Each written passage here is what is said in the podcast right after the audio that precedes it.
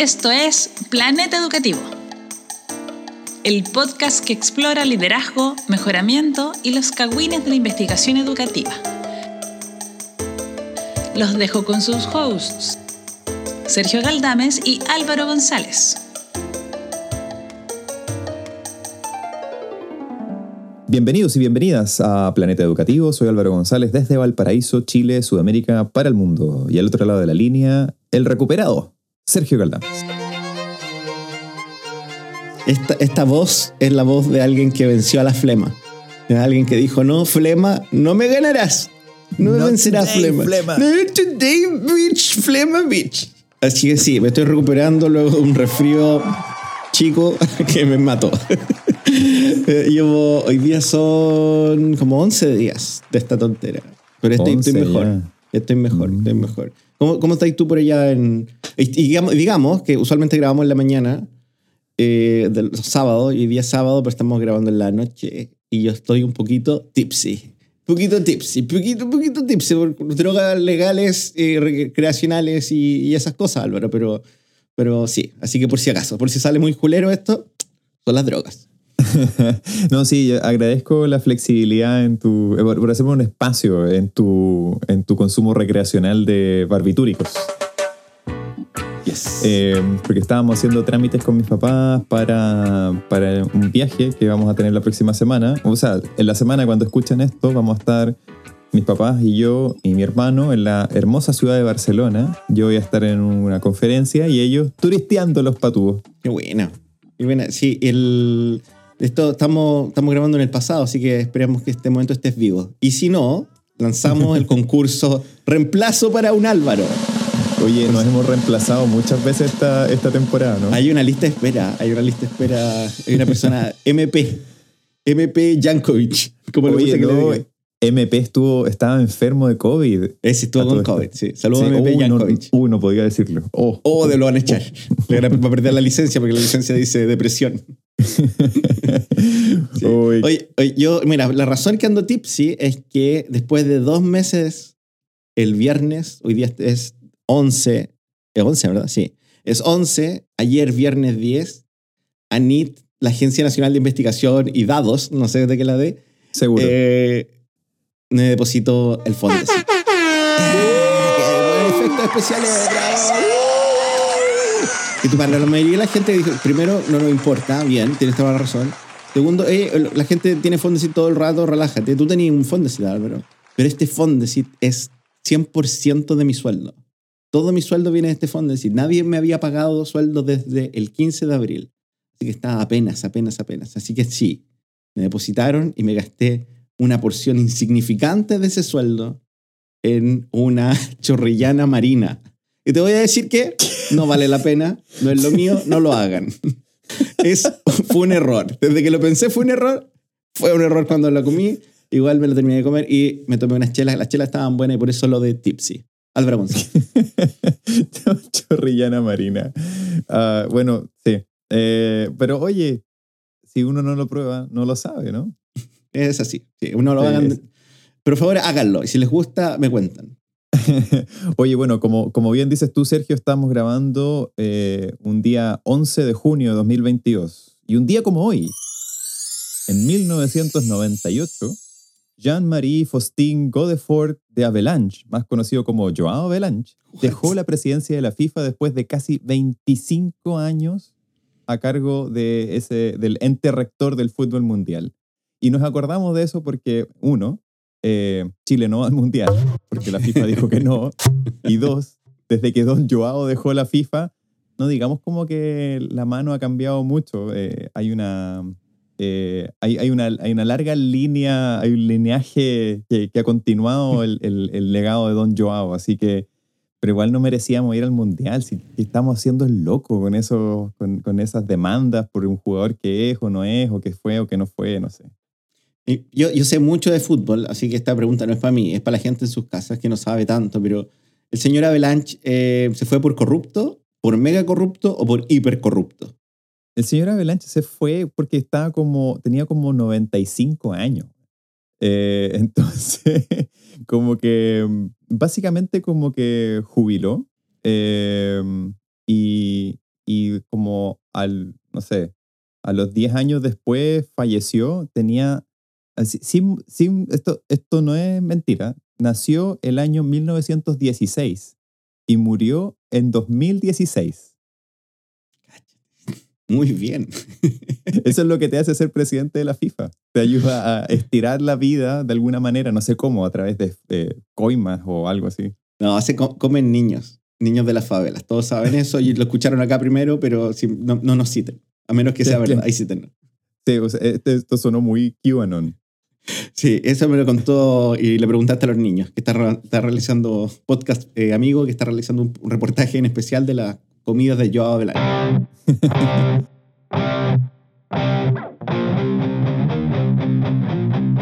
Y hablando del pasado, Álvaro, hoy día nos toca un capítulo eh, que mira hacia el pasado, de la sección clásicos. Creo que así se llama, no sé. A lo mejor no se llama así, se me olvidan las cosas. Aparte que estoy tipsy.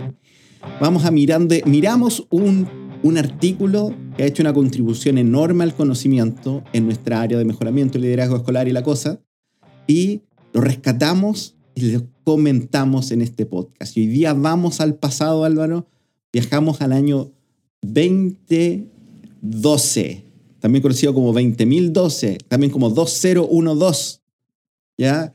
Es más de una década atrás. Una década, así de añejo, Álvaro, una década atrás, 10 años atrás, hoy, Oye, el año pero, 2012, fue publicado el artículo que vamos a hablar hoy. oye, pero qué, qué forma de decir eso del año. que está- está tratando Así de se dice, una- así se hablaba. tratando de instalar una nueva moda, como de, de- de- de- como cambiarle el, número, el nombre a los números o algo así. Voy a decirlo de atrás para adelante, si querés. El, el año 2102, mucho mejor.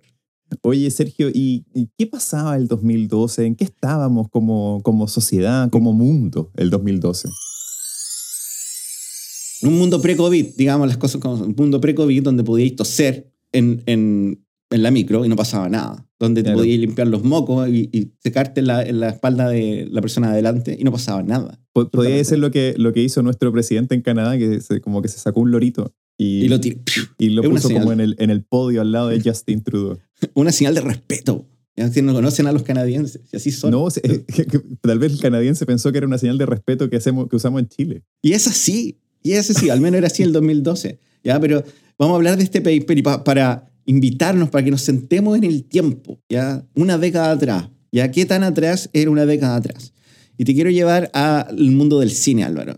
Las tres, a las cuatro películas de mayor éxito del año 2012. Cáchate lo añejo, ni te voy a acordar de estas películas. A ver, a ver. Número 4, James Bond Skyfall. Número 3, The Hunger Games, loco. Catching Fire y la cuestión, arcos. Catching Fire Número- es la primera, ¿no? No sé, no sé, son todas las- van a sacar otra. Van a sacar No. otra, la, la- la precuela. Prepárate, prepárate para Ah. cinco años más de esta cuestión.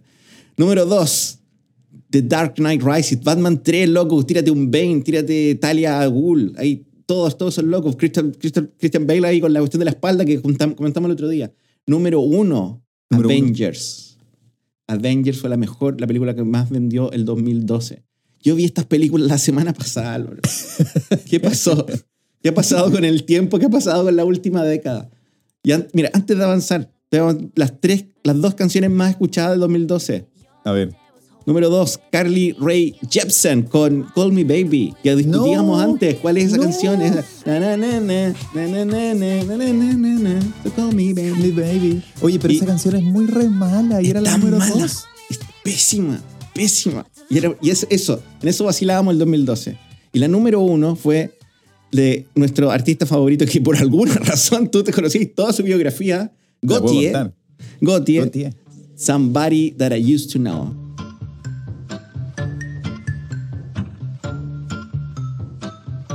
Este es el momento, este es el momento de la trivia no solicitada en Planeta Educativo. Gautier es, eh, su nombre de pila verdadero es Wally. Entonces, obviamente nadie iba a comprar un single de un artista que se llama Wally, ¿cierto? Eh, pero Wally ya era como medio conocido en Australia, era como, no sé, ponle tú así como... tocaba en una banda que se llama, se llama todavía, The Basics, que es un trío. Eh, un poco como La Ley, eh, como que tuvieron éxito en Australia y quizás en otros países por ahí, como La Ley, eh, que tuvo éxito en México y luego ya como que, no sé, qué sé yo. Era como Beto Cuevas y sus secuaces, una cosa así. Y Wally era el, el baterista de esa banda. Eh, venían tocando hace muchos años, ¿verdad? Y de repente este tipo hace este proyecto solista como Gautier y se vuelve así un fenómeno mundial. Y la gente dijo, ah, ¿verdad que este era el baterista de The Basics? Vamos a escuchar The Basics. Son buenos, no nos importa. Escuchemos a Wally. Yo estaba en Australia, pues además de esto, de toda la trivia que te tiré, yo estaba en Australia y los australianos odiaban a Gautier. Era él, yo dije, el, el Beto Cuevas, pero también era como un Alberto Plaza. El Alberto Plaza de los australianos. Era como, oh, este loco, que es lo peor. No, no, no, Pero no, eso no, no, era. pero- espera, no, no, no, no creo que sea el Alberto Plaza porque sé de muy buena fuente, Jimena, que Wally o Gautier eh, es- no, es, no es de derechistán. Y Alberto Plaza de derechista. What? Polémico. No, what? Bueno, es como de QAnon ahora, yo creo, en Estados Unidos. Bueno, pero ese era el fue el- año, Álvaro. Tal vez fue el Capitolio Alberto Plaza. Sin duda fue, pero, no se, pero se perdió. Seguro que entró otra cuestión, al No, museo. fue con la, gui- fue con la guitarra. en Que 2000... cante la vida. No, por favor, Felipe, no pongas nada de música de Alberto Plaza en esta cosa. Nunca, por favor. Quema todo el audio.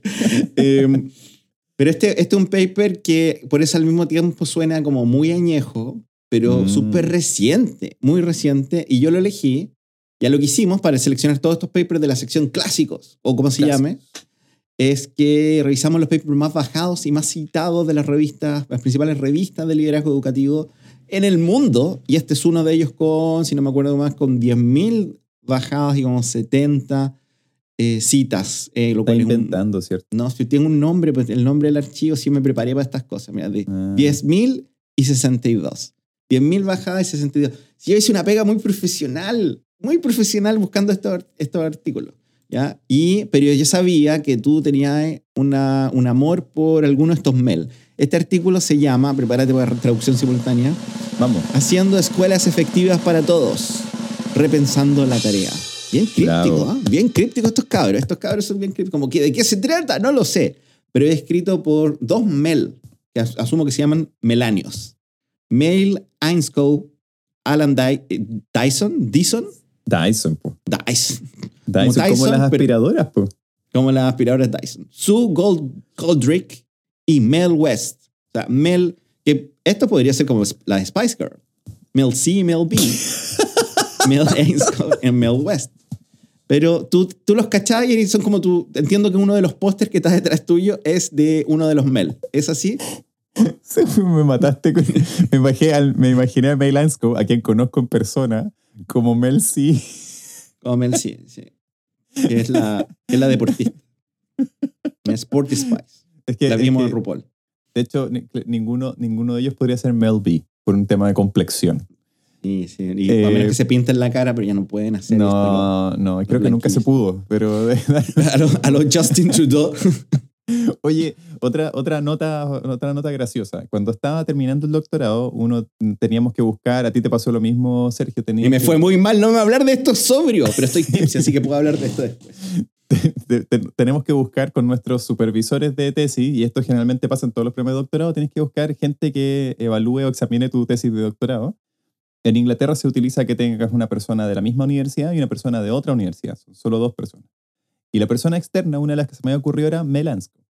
Uno de mis supervisores, que no es mi supervisora principal, Tina Isaacs, a quien amo con locura, y si escuchar alguna vez este podcast le mando un saludo, pero no va a entender nada de lo que estoy diciendo, bueno, habla ni gota de español. Aprende español, Sí. postina.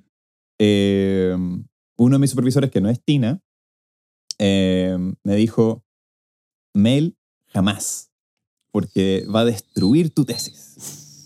Y yo me hice una idea de Mail como un tipo así como, no, debe ser uno de esos académicos brígidos. Y lo conocí casi como por rebote, por casualidad en una conferencia una vez, eh, a través de Chris Chapman. Y resultó ser un tipo súper simpático, súper simpático. Y dudé de contarle esta historia, porque Mm. uno nunca sabe, po, uno nunca sabe. Y hasta el día de hoy estoy dudando, pero he decidido hoy, y lo voy a decir aquí, primicia en Planeta Educativo. Cuando, si Mel viene a ICSI 2023, le voy a contar esto. Y yo voy a Yo estar le- ahí como grabándola. Cuando le Sergio conté va a estar ahí grabando cuando le cuente la historia. Y ustedes van a tener la exclusiva de la respuesta de Mel a esta historia. Sí, y quiero ver que hagan ese, ese tributo a Spice Girls. ¿ya? Porque yo creo que aquí hay cuatro. Igual un, un, un británico más, un, un Andy Hargraves. No, no es que es canadiense. Bueno, no importa. No, pero Hargreaves es originalmente de Burnley, de. Inglaterra. Y tiene un equipo de fútbol, sí sé, porque Sí. FIFA sí, también. Este paper, em, muy citado en el área de mejoramiento escolar, está escrito en School Leadership and Management. Es un paper chiquitito y vamos a comentarlo ahora. Álvaro González, ¿qué onda este paper?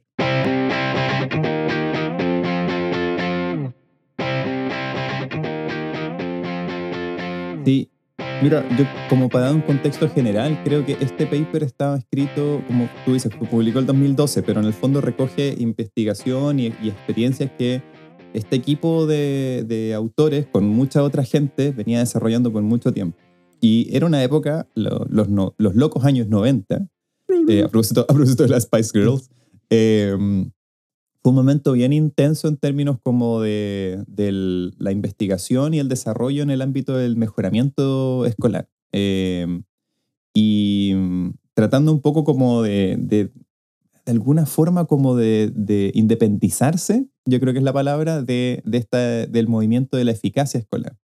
Eh, además, era un tiempo, el eh, fines de los 90, inicio de, la primera década del, del 2000, fue un momento de reformas muy intensas en Inglaterra, eh, con, con un gobierno laborista que se autodenominaba New Labour, que era como, imagínense algo así como la nueva, el, el nuevo partido socialista, una cosa así, una cosa bien rara, bien sui generis. Y, mm, y que instalaron esta lógica como de la tercera vía y eso implicaba muchas eh, reformas de eh, descentralización, de autonomía local y qué sé yo. Pero lo que pasaba era también como un fuerte control central y un fuerte control estatal. Entonces, en todo este contexto, estos autores dicen, oye, súper bien poner foco en, en, el, en la calidad, en mejorar los estándares y todo eso, pero la gran pregunta que se hacían todos los investigadores era, ¿de qué sirvió esta década y media o dos décadas de investigación que hemos hecho si no estamos poniendo el foco en, tema, en los temas que importan, que es la equidad por sobre la calidad? Mm.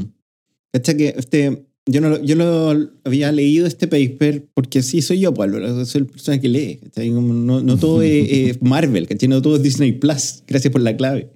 Eh, eh, No le cuentes, a- no le cuentes al ratón Miguelito. sí, pero no le conté al de Paramount, que asumo que es un monstruo, que te pasé Sí, la de es Paramount. una montaña. Es, es que el, tal vez el, es Es el- ¿cómo se llama? tal vez el ¿cómo se llama? El primo del volcán hawaiano de Pixar que toca el ukelele porque está triste. Pero triste porque no puede como comerse con el otro volcán que está al lado. Loco, Claro. muévete un poquito, ¿cachai? Ponle empeño. El, pero ahora lo leí y lo entendí de otra forma porque mm, me recordó hartos elementos que estamos discutiendo en, en, en, ot- en otras dimensiones. Y algo como, y voy a, quiero hablar de un par de elementos, pero antes a ver si, porque tú, para los nuevos en planeta educativo, este es más tu tema. Este es tu tema, tú vaciláis con este tema y como Sí, que mejoramiento escolar, aquí está el póster, aquí estoy con, los, con las Spice Girls, toda la Con los Mels, sí. pero yo trabajo más de desarrollo de liderazgo, más, más una perspectiva más individual, que hacen los directores, que hacen los líderes, cómo se forman, con su historia, bla, bla, bla, bla. Pero cuando vi esto, eh, alguien me, me llamó mucho la atención los paralelos que se pueden como, en, que- como- los paralelos y también los vacíos que hay entre estos dos mundos. De que estamos hablando de qué se tiene que hacer y estamos hablando de otro, en otro lugar como con las personas que lo tienen que hacer. Pero hay algo que, que resume esta idea y lo, la tomé en la foto. No sé si te acordáis de un, hay un capítulo, sé que te acordáis, pero un capítulo de Los Obvio. Simpsons. Esta es una historia donde que, el capítulo de Los Simpsons, donde tienen, tienen la, el Simse, los Simpsons, le van a aplicar el Simse. Y hay mucha presión porque la rendición de cuentas puede significar el cierre de la escuela. Y el, el- el- director, Skinner, tiene el gran plan de meter a todos los alumnos de bajo desempeño en un bus y, y esconderlos. porque, porque iban a tirar el promedio para abajo.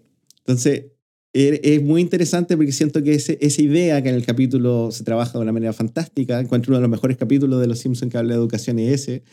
Eh, creo que el espíritu un poco de, de lo que interpreté de, de este paper en general, de, de debatir, eh, sí, hemos generado una literatura, un conocimiento, unas prácticas súper interesantes sobre las escuelas que funcionan bien. No obstante, no funcionan bien para todos. Porque hay un montón de cosas que, y esto lo hemos visto y por eso decía que los mundos que conectan, porque em, nosotros cuando trabajamos con directores que trabajan, trabajamos de otra línea, ellos muchas veces tienen muy claro lo que hay que hacer y tienen muy claro sus énfasis y tienen una perspectiva mucho más de justicia social, pero los marcos que los regulan y regulan a la escuela, pero también regulan su sueldo, sus remuneraciones, no, no materiales, pero también que los echen o no lo echen, apuntan a otra cosa. Por lo tanto, están divorciados de eso y, y tienen que terminar trabajando, escondiendo a los estudiantes de bajo desempeño o focalizando su atención en, en, en los estudiantes que van a rendir bien en, en las mediciones. Estoy, Mm. ¿Es algo así o no es algo así, Álvaro González? Sí, yo leo lo mismo. Yo también revisé este, este artículo cuando estaba trabajando justamente en mi tesis en el doctorado. Es parte de mi tesis doctoral, como decía alguien que conocíamos. Y, mm, y la, mm, la idea es, eh, es, es justamente como poner en cuestionamiento eso, como de, qué sirve este foco tan intenso en, en, el logro y en los estándares. Eh, a ver, quizás puedo decir una cuestión bien, bien como inocente, pero la idea inicial de los estándares era asegurar un piso mínimo de equidad para todos, ¿cachai? Como de alguna manera el estándar iba a servir como para decir, todos tienen que al menos aspirar a esto, ¿no? Eh, pero terminó volviéndose otro, otro mecanismo de, de- de segregación, de exclusión, como lo que narraba y tú. Y, y yo justamente creo que ese es el, el argumento que inspira la escritura de este artículo, porque este artículo no, no necesariamente da cuenta de, un, de una investigación sobre Mm. la cual se sacan conclusiones y qué sé yo, sino que más bien es como, es como una declaración de principios súper potente que hacen estos autores, eh, los, los Spice Girls del, ah, del mejoramiento educativo, pero, pero un mejoramiento que, insisto, como tratando de alejarse de esta lógica más de la efectividad, del logro por el logro, y más bien acercándose a una mirada mucho más de eh, mejorar para todos, eh, mejorar con equidad. Eh, y de hecho creo que en, en- en una parte inicial del artículo hablan también de esta ecología de la equidad, como de las Mm. cosas que tienen que pasar dentro de las escuelas, entre las escuelas y más allá de las escuelas, Mm. Reconociendo que hay ciertas cosas que no se pueden cambiar desde la, desde la dirección escolar, por ejemplo, o desde la sala Mm. de clase, pero que sí tal vez se pueden, eh, si trabajan juntos, pueden encontrar maneras de mitigar los efectos eh, negativos que puede tener sobre la equidad algunas cosas que pasan en el entorno social o político de donde están situados. Me encantó eso. Es, mira, lo, lo noté y mi frase que tengo en mis notas. Yo soy profesional, Álvaro. ¿no? Subrayo los papers y las cosas. Y que puse mi paper CMM. Eso puse. Ya, porque no lo había visto en paper antiguo esta mirada. Como que aquí lo dicen ecológico, pero tú sabes que estoy viendo desarrollo, retención directiva. Estoy ocupando un modelo ecológico. ¿ya? Y es interesante porque yo creo que para otro, en otro, en- dep- de- dependiendo de dónde te vayas los contextos, la mirada ecológica existe con mayor o menor fuerza, pero nosotros, yo, esto es mi interpretación, que los chilenos somos demasiado individualistas en hartas cosas y siempre lo decimos, pero se nota porque pensamos que el éxito es individual. Y el, digo como en temas como la carrera directiva. Tener un buen director depende de una persona que se prepare y luche, gaste plata y tenga una visión y sea determinado y tenga que tomar un montón de decisiones. Pero no hay una mirada como país el éxito de un director es responsabilidad del país, como por ejemplo en Singapur, donde el director es formado desde que es joven y se gasta mucha plata en esa persona y por tanto que se invirtió mucha plata y mucho tiempo, después se le encuentra un una buena escuela donde pueda liderar y si hay problemas se le apoya. No es tan maravilloso, pero es por lo menos colectivo. Pero muchas veces pensamos que el éxito de una comunidad o de, algo pasa por esfuerzos individuales, tanto de una escuela o de un territorio, en vez de pensar, sí, ¿sab- ¿sabéis qué? Para que la escuela, y pienso, siempre me río de esto y lo he dicho en varios capítulos, pero ¿sabéis qué? Una buena inversión en educación es que los papás salgan más tempranos de sus trabajos, que la gente gane lo suficiente para poder ir a buscar a sus hijos y después puedan conversar con ellos, no lleguen cansados en la noche, que trabajen cerca, etc. Como que el transporte sea bueno, que haya un parque cerca de la casa. Y creo que este paper hace un poco ese argumento que dice, mira, no podemos desconocer que la escuela está en esto y una escuela, escuelas pobres enfrentan unos desafíos que requieren apoyos diferentes que a escuelas ricas que no pasan solo por lo que hace la escuela o lo que hace su profe y habla mucho de esa relación profe, escuela, territorio. Eh, tenemos que pensarlo de una manera mucho más grande y tal vez mi pregunta para si podéis ah, explorar eso es como si esto era era una, una revolución, era, era un argumento que es más o menos nuevo el 2012 o, o, o- se venía conversando hace más rato. Es que yo creo que justamente era algo que venía como preocupándole a las personas que habían trabajado en este ámbito. El tema más de mejoramiento y efectividad como que es muy del mundo anglosajón. Eh, y lo que llegaba, por ejemplo, a, otros países, eh, como el mundo en desarrollo o el sur global, eran como estas versiones como refundidas y, y como, simplificadas al máximo, al máximo de modelos Mm. el modelo de, de cambio de no sé qué, el modelo de mejora de no sé cuánto, y el modelo de efectividad por acá, y el modelo de liderazgo por allá, o de enseñanza efectiva, y qué sé yo. Entonces te llegaban descontextualizados, te llegaban también en, una- en un escenario como súper ideal, porque lo- lo- eh, hace un par de clases lo conversaba con los estudiantes del magíster, al que, que, que donde estoy haciendo un curso, y era... Saludos, saludos a todos ah, que nos escuchan. Eh, ¿Cómo Sí, están? ¿Cómo saludos. están, No, saludo especialmente a, a Rubén, que no, como que escucha los artículos, o sea, lo- los links que le dejo para, los, para las clases de los temas, eh, pero también se ha puesto a escuchar otros capítulos por, Sí. por- pobrecito. No era, la, no era la idea. Lo siento, lo siento, Rubén. Pero saludos también a Camila, a la Katy y al Pablo eh, ahí del curso que también han escuchado los, los capítulos del podcast. Y les, les planteaba esto, era como estos modelos de, de prácticas efectivas de liderazgo, no quiere decir que hay un director que haga todo esto. Es como, como que miraron escuelas efectivas y vieron qué es lo que los directores de esas escuelas efectivas, es decir, que logran buenos resultados en pruebas o mediciones estandarizadas, eh, miraron lo que estos directores de esas escuelas o directoras de esas escuelas hacían y luego hacían un refundido de muchas Mm. cosas. Entonces algunos directores como que Sí. eh, rediseñaban la organización, ponte tú, y otros directores manejaban el programa instruccional. Pero, pero no, es como que, no es como que hicieran todo, y si, y si hacían todo, no es como que hicieran todo bien. Mm. Eh, y con el tiempo nos hemos ido dando cuenta que esos modelos de, de práctica efectiva, que sé yo, son súper im- importantes como para guiar la conversación y para como Mm. autoevaluarse y como tener una sensación de cómo estamos trabajando o cuáles son los puntos como donde hay que poner atención. Pero se pierde mucho del día a día, se pierde mucho del Mm. trabajo más cotidiano. Y, y en todos esos modelos efectivos, de prácticas efectivas o de buenas prácticas o qué sé yo, que se fueron desarrollando desde, fines, desde, desde la década de los 90 hasta inicio del, del 2000, eh, el tema de equidad o el tema de, como lo plantean aquí los autores en el artículo, como equidad entendida como justicia e inclusión, Mm. eh, quedaba cubierto, invisibilizado Mm. totalmente. Y para ellos fue una preocupación importante, tanto así que eh, vinieron desarrollando como este tema, particularmente el, el Mail ANSCO, se involucró muchísimo en este tema, a- no solamente dentro de Inglaterra, sino también en otros contextos. Eh, y y lo, que, lo que hacen en este artículo es algo que rara vez uno ve que estos, estos investigadores hacían, que era mirar con ojos más críticos hacia atrás los proyectos en los que estuvieron involucrados.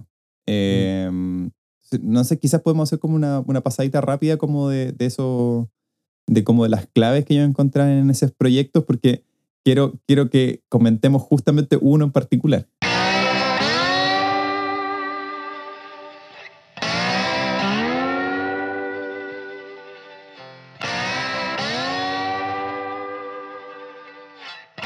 Creo que es súper importante y deberíamos hablar de eso, pero quiero hablar de un, dos tonteras antes. Ya. Checa. Mira, la primera no es tan tontera, pero me da. Es como una llamada para las personas que están leyendo con nosotros estos textos. Me llama mucho la atención cuando leo textos, especialmente de, de titanes del, del área, ¿cachai? Como estos, estos Spice Girls, em, que escriben con una soltura, un relajo que incluso llega a ser como ofensivo. ¿ya? Y luego, este- yo siempre, te, siempre te marco, y te- no es la primera vez que te digo esto, como dicen en una parte aquí arriba, como en la página 198, creo que eh, sí, dicen 197. Dice, mira, en contextos nacionales como los nuestros, y es como, loco, ¿cómo son los nuestros? ¿Cachai? Yo, yo si escribo ese un paper y escribo, no, lo que pasa que en nuestra educación, eh, y lo mando a EMAL o lo mando a la School Leadership of Management, me dicen, loco, ponle Chile. Nadie va a entender que estáis hablando, cuando decís nuestro, que estamos hablando de Chile, ponle tu país. Pero si un inglés escribe esto, por supuesto que Inglaterra y no te pasé ni un rollo que es Gales. No, no, hay- no, en ningún momento esto es Irlanda del Sur, compadre. Esto es Inglaterra. Pero me, me, me llama mucho la atención porque el texto, y lo invito a que lo puedan leer, está escrito como una conversación. No es un texto como, como neutro, fome, es una historia que van contando estas personas que escriben muy bien. Pero me llama siempre la atención que no tienen- encuentran ninguna de las barreras que el académico joven rural chileno encuentra cuando escriben en estos journals. Oye, a- a- amé que en, en la mitad de tu rant inventaste un nuevo país, Irlanda del Sur. Irlanda del Sur. Irlanda del Sur. El, el, tú sabes lo que quiero decir, los, irland- los irlandeses que, no, que, que- que son buenos. Los de verdad, los de verdad. Los de verdad. De, Los de de- de verdura. real- reals. The real. ones. pero, pero lo otro que quería hablar antes, porque ellos eh, se basan en, y por aquí está escrito en la página 199, hablan de IKEA. IKEA. Ikea. IKEA. Eh, yo te decía un comentario antes que, mira, yo, yo soy súper crítico y si alguien me apura, yo diría que estoy en contra de todos estos países. Ya como, sí, no, estoy, no soy fan de la reina Álvaro, estoy ni ahí que estuvo de cumpleaños, no me importa esa cuestión, no estoy ni ahí. Elizabeth no decir nada. Pero inventan, son súper creativos, son súper creativos. Y todas las historias, todos los proyectos de los ingleses tienen un nombre gracioso. Y este nombre no puede ser más gracioso. I-Q-E-A. Álvaro González. Iquea. Pero como Iquea. que nos faltó Iquea.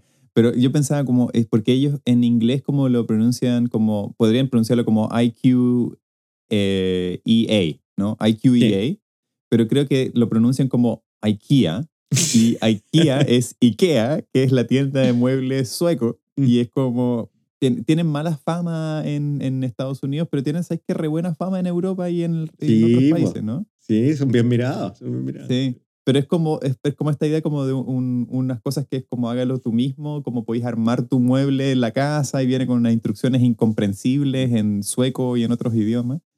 Eh, y es como gracioso que este, este proyecto, este programa de mejoramiento educativo que fue internacional, y, y cuando decían internacional creo que eran solo países de Europa, aparte Upsi. puedo estar equivocado, pero no lo creo. Eh, eh, este programa eh, se llamara IKEA es como gracioso porque es como un modelo para armar y desarmar al final. Eh, y, y es un proyecto que es súper importante, eh, y eso hay que reconocerlo, súper importante en el, en el ámbito del mejoramiento escolar, porque sentó las bases de muchas como versiones más críticas, por decirlo de alguna forma, de la mejora, ¿no? Eh, permitió como levantar varios como elementos importantes del campo de estudio de la mejora escolar. Eh, y también permitió que mucha gente se forrara, po. se forraron de plata. Pi, pi, pi, pi, pi. Mira, no voy a decir que los Mel se forraron con esto, porque no es cierto. Los Mel, debo decirlo, y esto lo sé casi de primera fuente, ellos no se forraron con esta cuestión. Pero hubo gente que viajó por todo el mundo vendiéndola con este proyecto. Aló, David Hopkins. Hopkins. De hecho, David Hopkins vino a Chile por ahí por el 2010, puede ser. Lo fuimos a ver, ¿o ser. no? En alguna Sí, tontera en 2009. Santiago. Me acuerdo La de estar ahí como. La Fundación Chile organizaba todos los años, financiada por eh, Arauco o por el CAP, no sé, un- alguna de, las, de esas fundaciones, parece que era CAP, eh, hacía todos los años un seminario internacional donde invitaba gente. Invitaron a Ken Leithwood, de quien hemos hablado al, a- ad nauseum en este podcast. Too much. Too much. Get lit. Too much. Invitaron a Elmore, crack Elmore, que vino a hablarnos del tema del, del núcleo pedagógico. Eh, eh, invitaron a mucha gente. Y entre medio vino David Hopkins. Y David. Hopkins, lo primero que hace en su presentación, no sé si te acordáis, primero que hace en su presentación, pone una foto de él eh, escalando una montaña. Sí. Y habló como 15 minutos de montañismo. Oh, y todo como, oh no, es una metáfora. Súper sí, buena po. metáfora. Así Como como era como-. Casi como pidiendo tips para decir, oye, ¿dó- ¿cómo llego a la Concagua? Y quiero subirlo. La ¿Dónde cayeron esos uruguayos que se terminaron comiendo? ¿En qué parte para ir a comer? Porque dicen que Eh, todavía está ahí. Al, al lado de la casa, al, lado, al lado de la casa de Sergio era. Sí, en, en- en Los Queñes. Romeral para adentro, Álvaro, súper cerca de mi casa. Yo, yo carreteaba ahí cuando guagua. No ahí exactamente ahí, pero por ahí. Pero eh, el- ese proyecto es uno de los, y el IKEA, volviendo al, al artículo, es uno de los proyectos que en los que estos autores estuvieron involucrados, de los cuales ellos sacan eh, lecciones para hablar acerca de cómo poder promover una, un- una forma de abordar la mejora sin sacrificar la equidad y por, lo con- por el contrario, una mejora que esté Mm. empujada por el principio de la equidad. Oye, em, ahora tengo una pregunta seria que hacerte de esto. em, Eso no fue el igual- trato. Sí, sí, pero es que estoy, el- lo tipsy ya está como bajando, así como necesito o más alcohol o parar. Em, pero, ¿cachai? que Cuando yo leo esta, este- estoy en la página como 203 y estoy, mira, lo importante de esto, que, que sea eh, mejora, pero para todos, y especialmente para las comunidades más vulnerables que quedan fuera de ciertas estrategias, o lo que hablábamos de, de, Skinner, que escondía a los estudiantes que le iba mal para que no, no bajara el promedio de la escuela. Em, ¿Cómo conecta esta conversa, esto de nuevo un paper 2012, que es uno de los papers más bajados de la revista, con políticas súper actuales en Chile como liceos bicentenarios, eh, los emblemáticos? ¿Cómo una... una no, o sea, ayúdame a entender desde tu experticia que he estado más cerca de las políticas públicas. ¿Nadie leyó esto? ¿O estamos en Chile como en contra de esta cuestión? ¿Así a propósito? Decimos, no, nos van a colonizar, estamos, apoyamos a Argentina por esa guerra que perdieron. ¿Hay algo así? ¿O la hicimos estúpidamente al revés de lo que la evidencia estaba diciendo? O sea, yo creo que no somos solo nosotros los que como que no tomamos... Eso, en- nice. no, no sé, como que en muchos países no se tomó muy... muy, eh, en- no sé si no se tomó en serio, pero no, no se incorporó en el diseño de políticas esta, esta mirada. Eh, por ejemplo, hubo casos donde sí sucedió esto. Eh, y uno de los casos, el, el que narran en este artículo, que son, es un proyecto que se inspiró en otro que se hizo en Londres que se llamaba el Manchester Challenge o el Greater Man- Manchester Challenge. Y la idea era eh, abordar problemas de desempeño escolar, eh, problemas de bajos resultados y qué sé yo, pero con una mirada de equidad y con una perspectiva muy centrada en la colaboración, en, en generar como... eh, eh, en, ese proyecto le llamaban, eh, lo dice aquí el artículo, familias de escuela. Entonces eran escuelas que tenían condiciones similares, pero que no estaban en, en el mismo territorio, de manera que, no, que el, tema de la matrícula, porque en Inglaterra pasa lo mismo que en Chile, o sea, hay, competencia por matrícula, eh, el tema de la matrícula no fuera un obstáculo para colaborar. Eh, y también este, en estas familias de escuela o en estas redes de escuelas iban aprovechando eh, la información que tenían para poder hacer indagación de manera o investigación para poder ir tomando mejores decisiones acerca de cómo mejorar. Pero en, en Chile se ha intentado hacer algunas cosas así. Eh, se supone que esta idea de un trabajo mancomunado, colaborativo, conectado, como que ha estado en, en la inspiración de alguna de algunas medidas y algunos proyectos y algunas reformas, pero no se ha podido llevar a, a la práctica por distintas circunstancias, volviendo a este tema de la ecología, que están más allá de la escuela, ¿no? que tienen que ver con la política, que tienen que ver con la dimensión más cultural, qué sé yo. Pero, por ejemplo, si miramos el proyecto del Liceo Bicentenario, es súper interesante como propuesta poder como ampliar la oferta de colegios de excelencia, pero lo hacen so- los- en un momento lo hacían sobre la base de poder seleccionar estudiantes. Mm. En otro momento eso como que ya perdió un poco de fuerza y con buena, en buena hora y con buena razón, especialmente porque entró en vigencia la ley de, in- de- de inclusión escolar y está el sistema de, de acceso a la educación como universal y qué sé yo. Pero luego los colegios para poder mantener el sello bicentenario tienen que responder a pruebas, eh, a, resultados de pruebas estandarizadas en lenguaje y matemática. Entonces también está como la presión por cumplir con los, con los resultados sin, y, y- además estos colegios bicentenarios, si bien tienen actividades conjuntas, no necesariamente trabajan de manera eh, coordinada o colaborativa como red. Eh, entonces el potencial está ahí, pero se pone mucho más énfasis en demostrar que rápidamente se logran resultados, eh, más que en asegurar condiciones para que esos buenos resultados que con el tiempo se van a dar se puedan sostener. Mm. Eh, porque tú podés llegar rápidamente a resultados, pero luego sostenerlo es muy difícil. Te Claro. gastas mucha energía, mucho tiempo, muchos recursos en sostenerlo porque no puede, es muy difícil sostenerlo solo, básicamente. Mm. That's what she said. Clásico. Estoy viendo de Office. Eh. ¿no? Estoy viendo de Office. Sí, Sí, yo creo que eso Michael conecta. Scott. Michael Scott la lleva. Oye, estoy, em, yo creo que eso conecta muy bien como esta idea de, de, de por qué las cosas se caen, porque estoy ya pasando a la conclusión, que es la página 210. Y ahí yo creo que son los puntos que tú querías resaltar, que hay cinco grandes condiciones que ellos encuentran que explican esto. Y o sea, como reflexionante podemos leer los títulos de cada una pero, y ver cómo traducimos esto al, al voleo, pero, Oye, pero pero siento... ¿Mm? Sí, no, lo, lo podemos traducir, pero creo que tal vez ahí tengo una pequeña diferencia de interpretación porque más que el cómo, como que estas cinco cosas no es como el, el- el cómo se puede hacer, sino como más bien es qué es lo que tenemos que asegurarnos que, que suceda para que los colegios puedan avanzar en mejora con equidad, ¿cachai? Y Sí, po. entonces es una, es una, una cuestión que está más bien dirigida a nosotros los académicos, investigadores, investigadoras. Está dirigida a los tomadores de decisiones a nivel local o nacional y de alguna manera está dirigida también a los profesionales como para como, como gremio en el fondo, digo, los educadores, los directivos como gremio también como que puedan empujar un poco más esta forma de trabajo, ¿cachai? Sí, no, sí, yo iba, justo iba a decir lo mismo, que esto es un paper que no realmente, como muchos de los otros que hemos visto, no es algo que un líder en una escuela o un profesor pueda tomar estas ideas y transformar la escuela, sino que, Sí. y por eso mi pregunta anterior, como, si tenemos esta evidencia, yo no veo estas cosas, como Mm. no veo, por eso también lo interesante es ver 10 años atrás, 10 años atrás, como que si sabíamos esto, que a mi vida creo que lo que hemos encontrado, no, nosotros dos, porque no hemos encontrado tantas cosas nosotros dos, pero la- nuestros colegas han encontrado y han reforzado esta idea, colaboración. Toda Ujú. este- la idea de alto al SIMS eh, o transformarla el tema de la evaluación conecta con esto.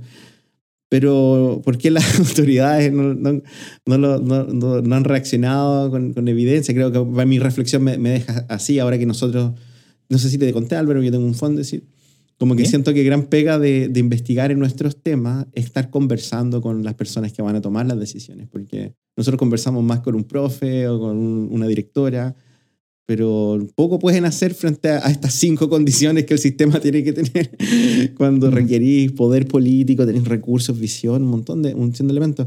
¿Hay alguna que, te- no sé si estamos ya en la, el- estamos en la hora, pero ¿hay alguna de estas cinco cosas que te, te llama la atención en especial?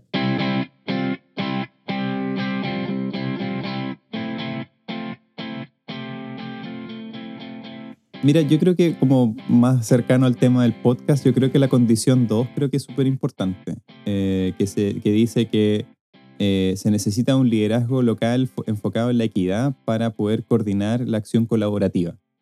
Eh, entonces, mm, las veces que hemos intentado trabajar de manera cola- colaborativa en Chile a través de redes o, tanto como comunidades de aprendizaje en las escuelas, como redes de escuelas o qué sé yo, eh, siempre como que es con el foco de lograr mejores resultados, Mm. ¿cachai? Pero no es con el foco de equidad. Que, que Mm. es, es, lo mismo, pero no es igual.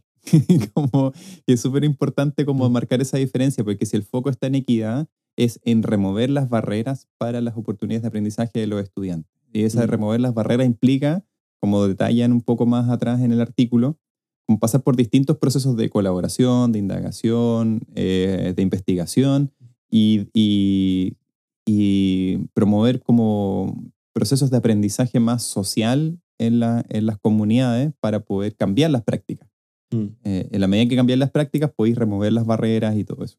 Pero muchas veces la- el trabajo colaborativo en redes se ha enfocado en eh, mejorar indicadores, mejorar la asistencia, mejorar el SIMSE, qué sé yo. ¿no? Mejo- incluso in- cosas que antes no eran del todo pensadas como indicadores, por ejemplo, eh, indicadores asociados a convivencia, como cantidad de, no sé, po, actos disruptivos o de violencia en la escuela, se han vuelto, se han vuelto indicadores y empezáis a, a- a- Mm. a gestionar el indicador y no las cosas que ese indicador te están, valga la redundancia, indicando.